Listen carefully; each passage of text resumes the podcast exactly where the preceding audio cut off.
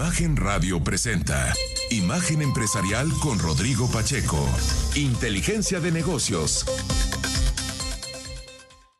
Miren, primero le cuento que los científicos Pierre Agostini y Ferenc Krauss, así como Hans Liuwi, espero haberlo dicho bien, recibieron el Premio Nobel de Física 2023 por utilizar los pulsos de luz para estudiar el comportamiento de los electrones. Esto fue lo que dijo Hans Elgren, el secretario general de la Real Academia Sueca de las Ciencias. The Royal Swedish Academy of Sciences has decided to award the 2023 Nobel Prize in Physics in equal shares to Pierre Agostini, the Ohio State University, USA, Ferenc Krauss, Max Planck Institute for Quantum Optik, Garching, and Ludwig, Ludwig Maximilians Universität München, Germany, and Anne Luyer, Lund University, Sweden, for experimental methods that generate attosecond pulses of light for the study of electron dynamics in matter. Bueno, pues ahí eh, se anuncia, digamos, y se Liuig, es creo que como se pronuncia el, el nombre de ella, de Anne, de la Universidad eh, de Lund en Suecia. Pero bueno, en su anuncio el organismo que otorga el premio dijo que el trabajo de los tres científicos brindó a la humanidad nuevas herramientas para explorar el mundo de los electrones dentro de los átomos y moléculas con aplicaciones en campos como la electrónica y el diagnóstico médico. El Nobel de Física es la segunda, es el segundo que se otorga esta semana después de que la húngara Katalin Kariko, ayer aquí se lo informábamos, y Grace Weisman ganaran el premio de medicina por el descubrimiento de las moléculas de ARN mensajero que allanaron el camino para justamente avanzar en las vacunas en contra del COVID. Por otro lado, le cuento que ya se nota la categoría 1 en, las, en los anuncios de las compañías aéreas. Aeroméxico anunció 17 nuevas rutas hacia los Estados Unidos, desde el Aeropuerto Internacional Felipe Ángeles, desde la ICM, Monterrey, Guadalajara, Mérida, Querétaro y Bajío. Por ejemplo, del AIFA estarán yendo a McAllen y también a Dallas. Desde el Bajío, por ejemplo, Querétaro y Bajío, el de León, Guanajuato, eh, se abre, por ejemplo, a Detroit. Interesante. Ahora, tiene que ver mucho el servicio, porque de verdad que las compañías aéreas de repente les está fallando esa parte. En cuanto a Viva Aerobús, eh, tendrá nuevas rutas desde Monterrey a Austin, Denver, Miami, Nueva York, San Francisco, Orlando. Eh, de Mérida a Orlando y Miami. Qué bueno por Mérida. La verdad es que lo ha hecho muy bien Michelle Friedman. Usted lo ha escuchado por aquí. Eh, que por cierto a Juan Carlos Suazua pues siempre lo buscamos, pero nunca puede, ¿no? ¿Quién sabe? Yo creo que está ya viendo la aerolínea desde muy temprano y por eso no toma llamadas a estas horas, pero bueno, pues es eh, lo que ya está anunciando, qué bueno. falta Volaris, a ver cómo le va. tiene ahí un tema de revisión de motores y tal. Pero bueno, pues sí, qué bueno, se ve que está contenida este ímpetu por abrir eh, nuevas rutas hacia el mayor mercado internacional de México, que sin duda es el de los Estados Unidos.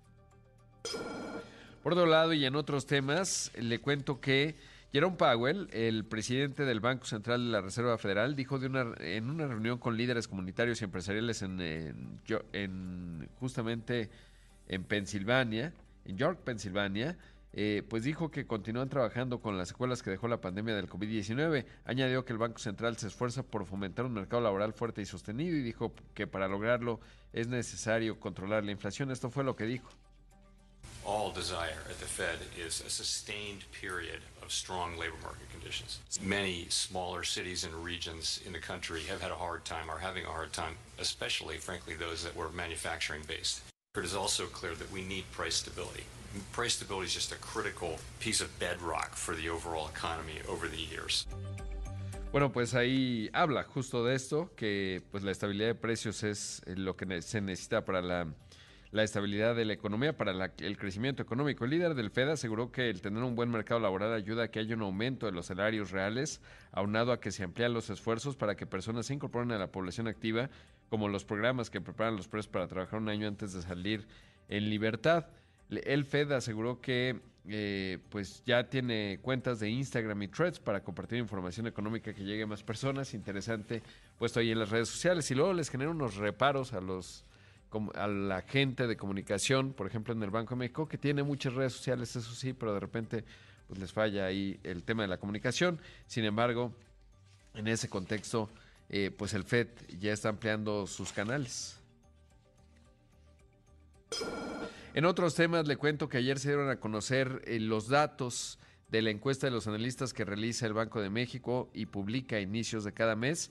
Eh, son datos bien interesantes, sobre todo porque muestra básicamente cierto grado de optimismo. Todo mejoró, ven un peso más fuerte, incluso la inflación subyacente la ven un poco más abajo. Le cuento, por ejemplo, para el PIB, en la mediana ven un crecimiento de 3.2%.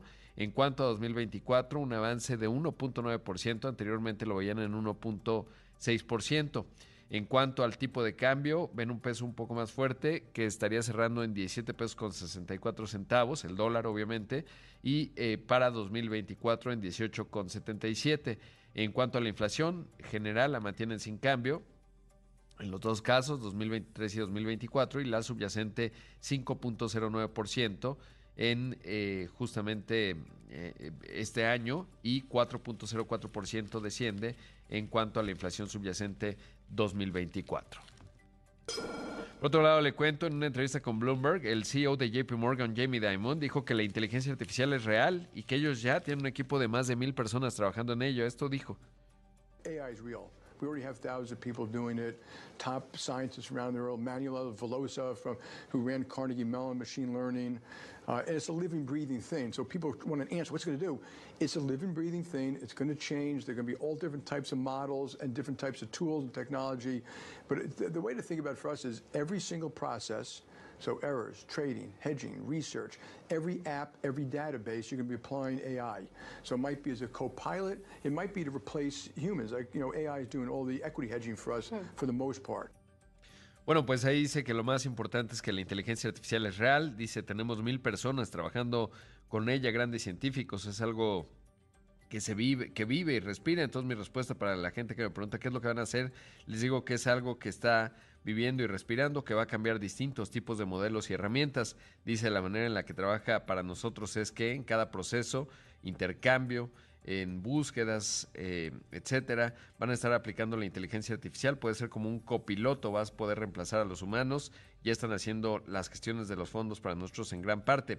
Además, indicó que la inteligencia artificial permitirá a la próxima generación de empleados trabajar solo tres días y medio a la semana. Y aunque agregó que la inteligencia artificial va a eliminar algunos puestos de trabajo, destacó que siempre ha hecho eso y eso no es malo. Esto dijo. People have to take a deep breath, okay? Technology's always, always replace jobs. Your children can live to 100 and not have cancer because of technology. And literally, they'll probably be working three and a half days a week.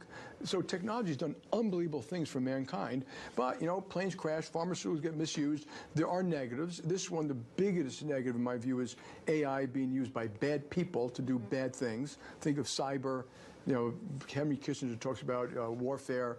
Uh, but you know the fact, and I do think you know eventually have legal guardrails around it. It's kind of hard to do because it's new, uh, but it will add a huge value.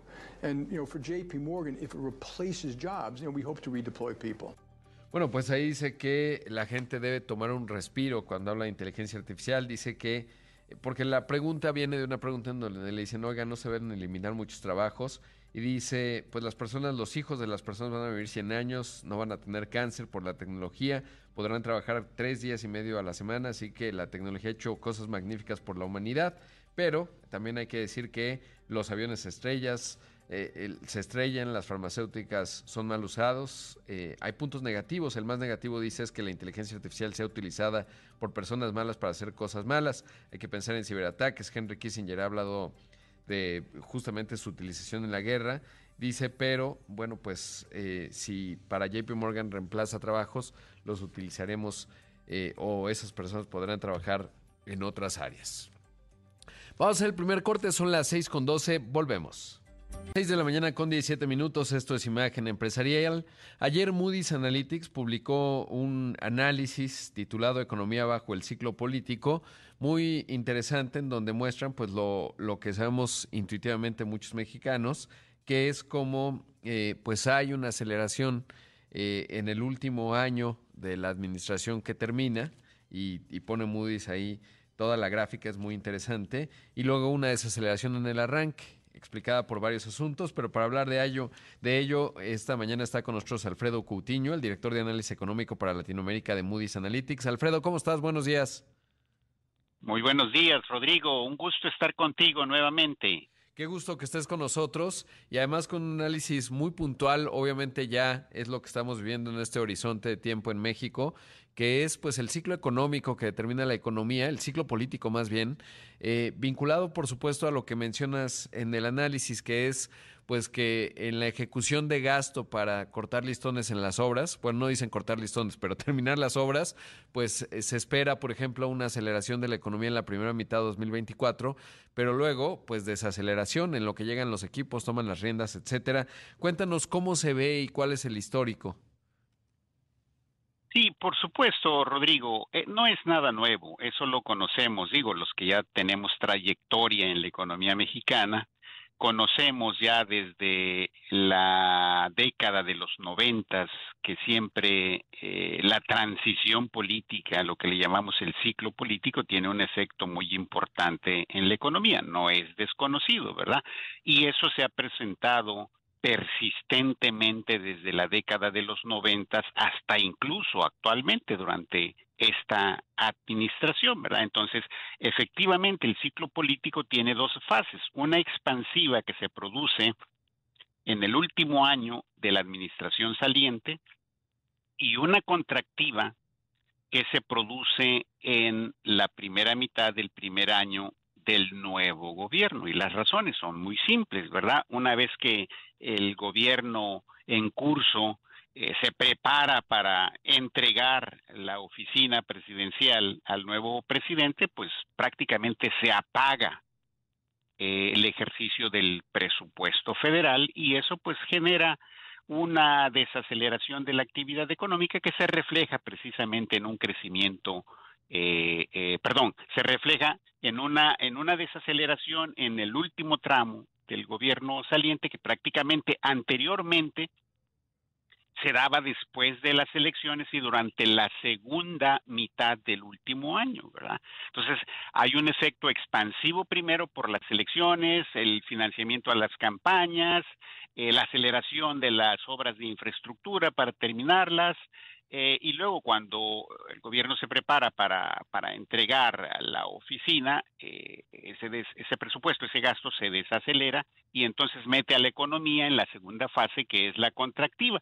Y esa segunda fase se extiende hasta la primera mitad del primer año del nuevo gobierno. Sin embargo, en esta ocasión hay una pequeña variante que es que el presidente toma posesión el primero de octubre, es decir, toma la oficina presidencial en el último trimestre del 2024, pero eso no evita que no se presente el ciclo económico, ¿verdad? Porque un gobierno cierra, se va y el nuevo entra, llegan nuevos equipos políticos, económicos, hay incertidumbre con respecto al programa económico, hay incertidumbre con respecto a quién va a manejar la economía y si y si ese equipo está lo suficientemente capacitado, de tal manera que se genera un rezago en la ejecución del nuevo presupuesto y eso a su vez hace que se extienda la desaceleración que se inició a finales del gobierno saliente y abarca, en este caso va a abarcar el primer trimestre del 2025. Entonces tenemos un estímulo en la economía en el último año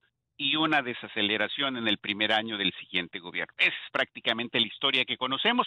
No vemos razones, Rodrigo, de que ese ciclo vaya a desaparecer en esta ocasión a pesar de que se cambió el enroque entre el gobierno anterior y el, y el nuevo gobierno. Claro, y qué bueno, ¿no? Porque por un lado, pues era muy tardado, eh, digamos, y se vuelve tierra de nadie esa última parte, porque el presidente saliente, pues prácticamente ya no ejerce, digamos, el poder ni ni hay tantas definiciones. Y, por ejemplo, en el, desde la óptica de inversión, ¿cómo se comporta?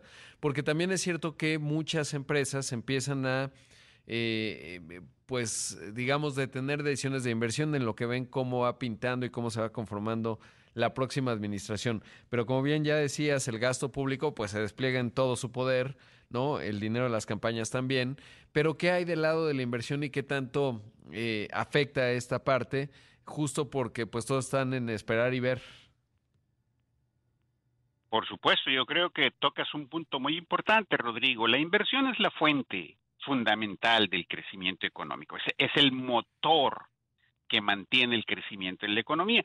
El gasto, sobre todo el gasto, el consumo de las familias es transitorio ese si acaso puede ayudar a impulsar el crecimiento económico, pero es transitorio, ¿verdad? La inversión es una inversión que se realiza en activos físicos, en ampliación de fábricas, de carreteras, de infraestructura, y ese es un motor que es más permanente. ¿verdad? Cuando llega el ciclo político, el gobierno ejerce más gasto. Bueno, ya lo vemos para el presupuesto entregado para el 2024, ¿verdad? Hay un mayor gasto justificado eh, hay que financiar el proceso electoral, etcétera, etcétera. Pero también cuando se llega el fin del sexenio, pues el sector empresarial tiene dudas. En primer lugar, bueno, si ya se sabe quién es el nuevo presidente electo, bueno, ya eso viene a reducir la incertidumbre con respecto a quién va a tomar las riendas del país.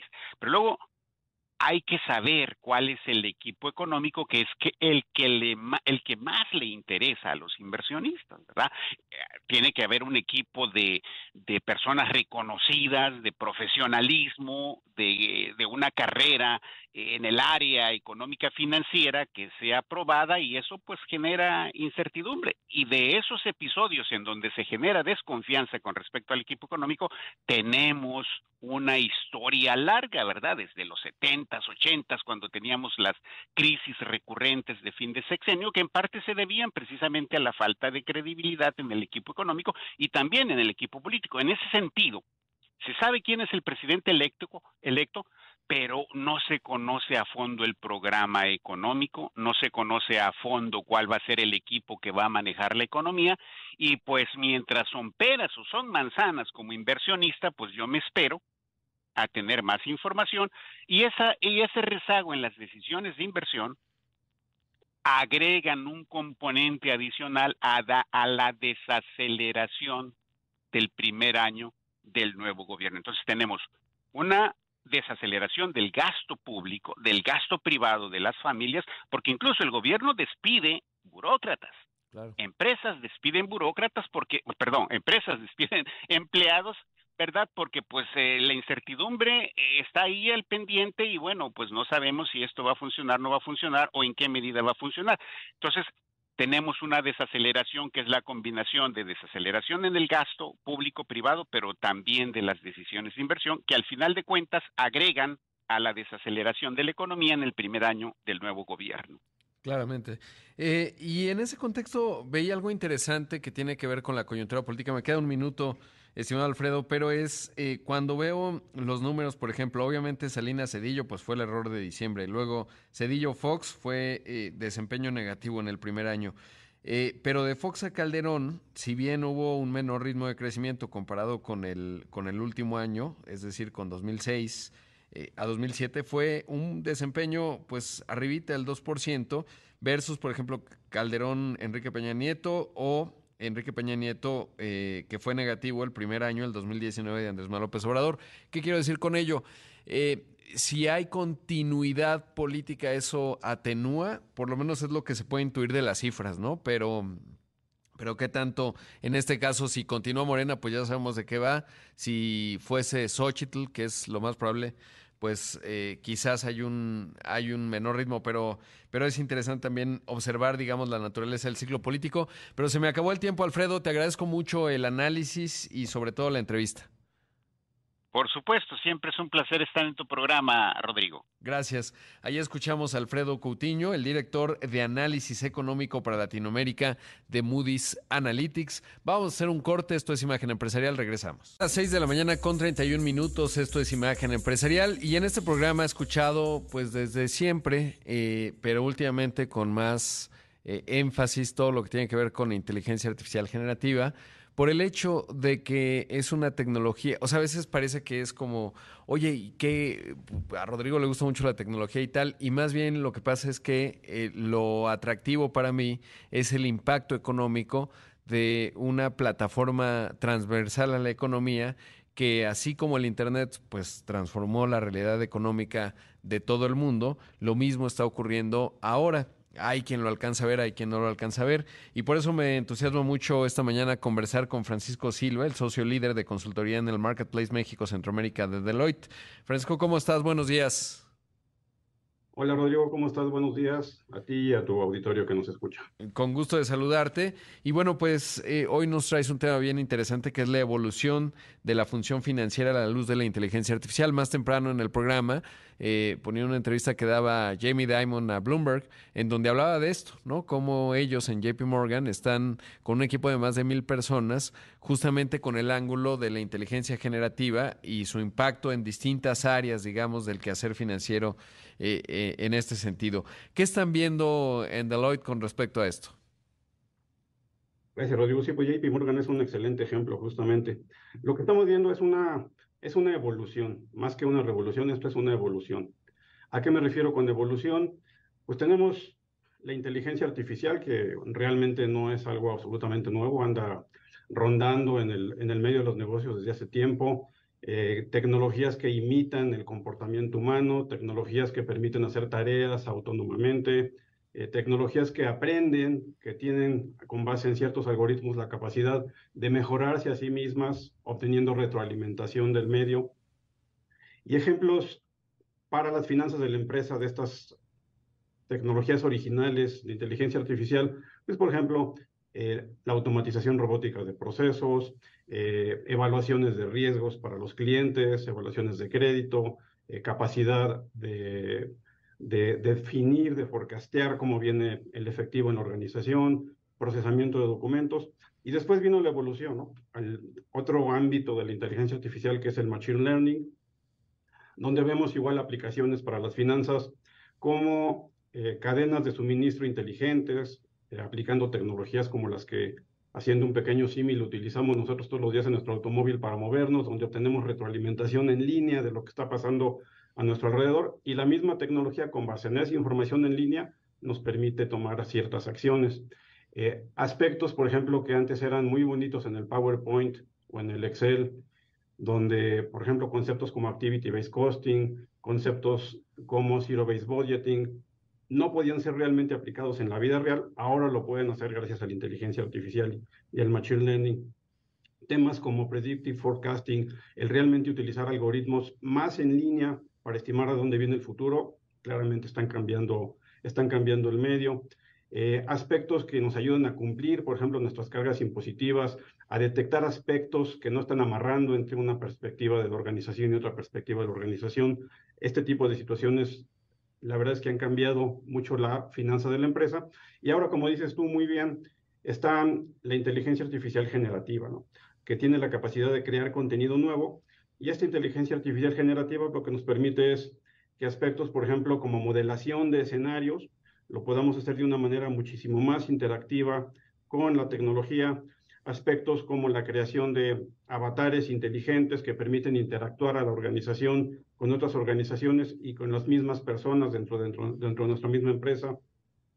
Aspectos como eh, la capacidad de monitorear, aspectos regulatorios, cosa que antes no se podía hacer. No es que vayamos a tener nosotros la capacidad de, sin, con una confianza ciega, con una, con una actitud de, de, de, de cero suposición de que todo está bien, confiar absolutamente en lo que se viene, pero tenemos, digamos, la capacidad de avanzar muy rápidamente y de tener los primeros borradores de un reporte, de tener las primeras evidencias de que algo está cambiando, y entonces es cuando el ser humano realmente entra a trabajar. Al final de cuentas, las tecnologías, y esto lo ha demostrado la historia, no son las que dirigen al ser humano, es el ser humano y las realidades de los negocios las que permiten dirigir hacia dónde va la tecnología. Claro. Ahora, cuando, cuando explicas, cuando te preguntan, digamos, desde esa óptica y hacías el recorrido, digamos, por ejemplo, del machine learning, de cómo se utilizaba y la inteligencia artificial generativa, ¿cómo explicas, digamos, esa diferencia entre estas dos fases? ¿no? Que obviamente a partir del 30 de noviembre del año pasado con el ChatGPT, que ya está cumpliendo un año, eh, casi está por cumplir un año, bueno, pues eh, eh, se da, digamos, se convierte en un catalizador de cara a, muchos procesos, digamos, que todavía estamos en una fase temprana, pensaría yo. Pero, pero ¿cómo explicas esa diferencia, digamos, entre la fase anterior eh, de otras técnicas de cómputo y esta que pues eh, se ha colocado en el centro de la discusión? Pues imagínate, la principal diferencia de la inteligencia artificial generativa con sus versiones anteriores es justamente la capacidad, ¿no? Como lo comentas, de crear contenido nuevo, ¿no? De crear texto, de crear imágenes, de crear videos, de crear voces, y la capacidad que tú tienes de interactuar con la organización cambia radicalmente. Imagínate que estás adentro de la organización y tienes que interactuar con tu área de finanzas o con tu área de recursos humanos para saber cuántos días tienes de vacaciones. Ahora lo puedes hacer a través de un avatar inteligente. No tienes realmente que interactuar con un ser humano. Imagínate que eres un analista de negocios que quiere investigar o que quiere averiguar hacia dónde va cierta organización o qué tendencias económicas están afectando cierta organización, utilizando una gran cantidad de datos. Lo puedes hacer a través de esta inteligencia artificial generativa. Realmente la diferencia es esa capacidad de crear. El, el boom que estamos viendo de dos años para acá con estas herramientas como las que mencionas es justamente esa. Nos estamos empezando a imaginar las posibilidades nos estamos también empezando a imaginar las limitaciones y estamos empezando a, experimentar con las limitaciones, porque también hay limitaciones, y también estamos empezando a experimentar pues, con los aspectos que tenemos que cuidar de la inteligencia artificial. Están aspectos como, oye, ¿realmente es confiable lo que me está dando? Hay un, hay un, hay un fenómeno que, tomando la traducción exacta del, del término en inglés que se está utilizando, que es el de las alucinaciones. ¿Qué son las alucinaciones? la inteligencia artificial tiene la capacidad de crear realidades que son creíbles cuando tal vez atrás hay información que no es correcta. Porque imagínate un ser humano o una persona, todos conocemos personas que son tan competentes en la manera como hablan, son tan contundentes en la manera como argumentan, que tú les crees lo que te dicen y posiblemente no te están diciendo algo que sea cierto. Entonces tenemos que empezar igual como seres humanos a cuidar que la información realmente sea la correcta y sea cierta. Igual están los aspectos, los aspectos éticos, los aspectos de que no cuide, que cuidemos realmente que la información tenga cierta propiedad intelectual, que no estemos eh, brincándonos aspectos que, que pudieran incluso ser eh, o tener un dejo de ilegalidad. Hay muchos aspectos que cuidar, pero justamente la evolución es esa. Lo que no pasaba antes es esa capacidad de crear nuevo contenido antes interpretábamos la información y había un ser humano 100% seguro entre la tecnología y el usuario, y hoy no necesariamente. Entonces, nosotros como ejecutivos, nosotros como responsables de las finanzas de la organización, tenemos que cuidar que eso pase. En, en, Deloitte hemos desarrollado un marco de referencia, ya sabes que los consultores somos buenos para desarrollar marcos de referencia, para realmente analizar cuáles son los aspectos en las finanzas de la empresa que tienen beneficios. Claro. Y ahí Francisco, te, voy a interrumpir porque eh, va a caer el corte automatizado y regresando del corte, te pediría si nos cuentas el marco de referencia desde la óptica financiera con respecto a esta inteligencia artificial generativa, que es como se le conoce, y los distintos aspectos que ya nos contabas. Vamos eh, al corte comercial, regresamos en un momento. Esta mañana está con nosotros Francisco Silva, el socio líder de consultoría en el Marketplace México Centroamérica de Deloitte. Son las 6 de la mañana con 45 minutos. Esto es Imagen Empresarial. Esta mañana está con nosotros Francisco Silva, socio líder de consultoría en el Marketplace México, Centroamérica de Deloitte.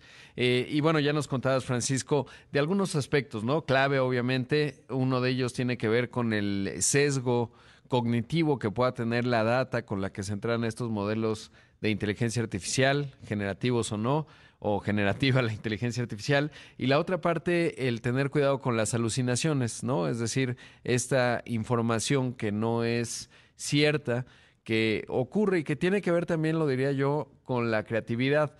Eh, cuando uno, y la forma más enfática de verlo es justamente cuando uno utiliza el buscador de Bing GPT, es decir, el de Microsoft, y te da tres opciones. La muy factual, la medianamente factual y la muy creativa. Y en la muy creativa puede haber elementos, digamos, no correctos, que finalmente el ser humano es inherente. Si uno escucha un discurso político, uno pensaría que hay cierto grado de alucinación bajo la óptica de la inteligencia artificial generativa, ¿no? Es decir, cosas que suenan bien, pero que no son factualmente correctas, y son los aspectos. Pero antes del corte nos contabas eh, justamente el marco de referencia que han desarrollado ustedes en Deloitte para entender estas tecnologías.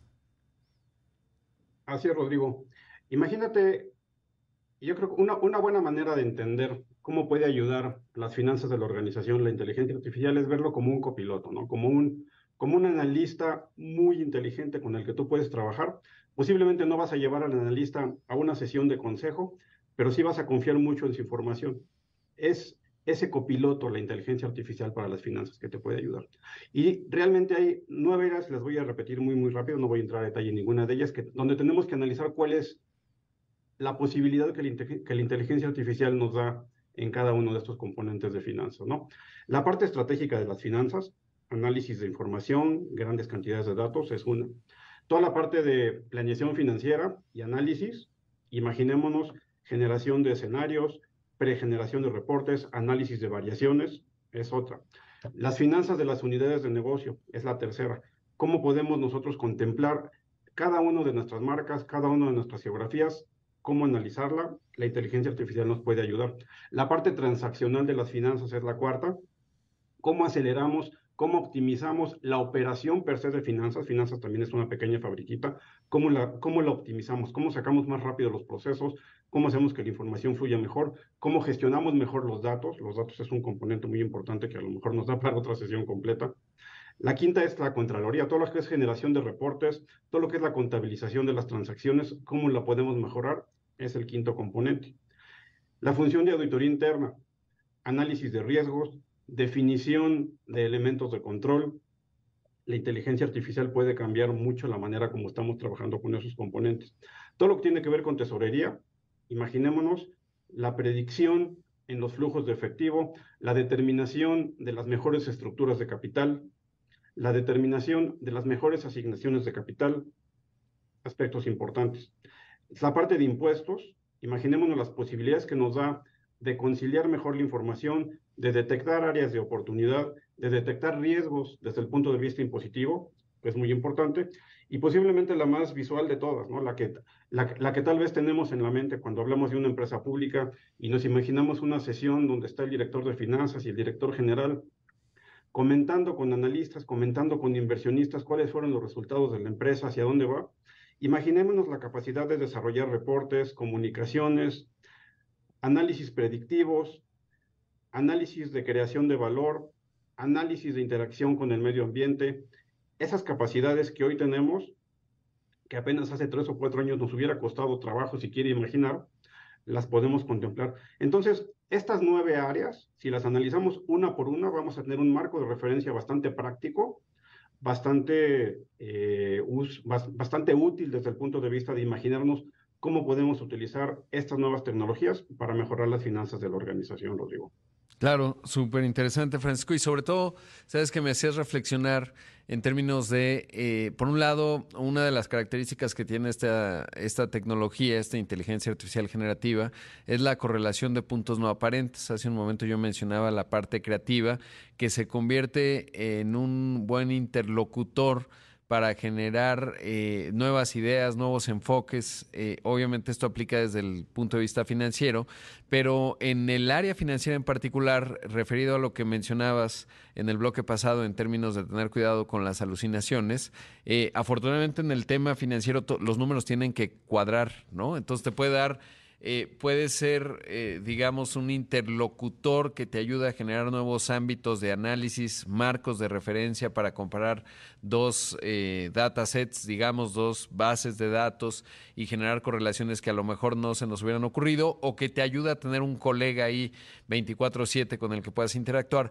Pero finalmente habrá una parte en donde el número tiene que cuadrar, ¿no? Si tú haces un, una proyección de números para el próximo trimestre o una auditoría de los números que ya tienes, pues eso cuadrará y ahí hay un componente todavía humano o otros mecanismos, no necesariamente de inteligencia artificial generativa, pero sí de comparaciones y procesos de cálculo automáticos que te cuadran el número, ¿no? Y ahí se complementa, digamos, con lo que puede ser otras tecnologías. Pues fascinante, bien interesante el marco de referencia que nos propones, Francisco. Te agradezco mucho la entrevista. Al contrario, Rodrigo, saludos y un gusto. Muchísimas gracias. Ahí escuchamos a Francisco Silva, el socio líder de consultoría en el Marketplace México Centroamérica de Deloitte.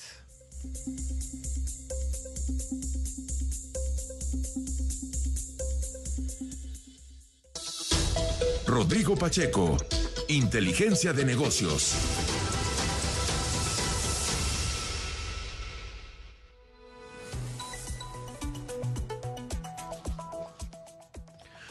Mire, le cuento que allá en España el rey finalmente eh, pues estará eh, pues proponiendo a Pedro Sánchez como candidato a la nueva investidura. Recordará que allá en España tienen que generar coaliciones para tener un gobierno viable, así que el PSOE, el Partido Socialista Obrero Español, convocó a elecciones, es decir, el propio Pedro Sánchez, porque cuando pierdes legitimidad para que tenga viabilidad el, acto de gobernar, pues tiene que darse eso.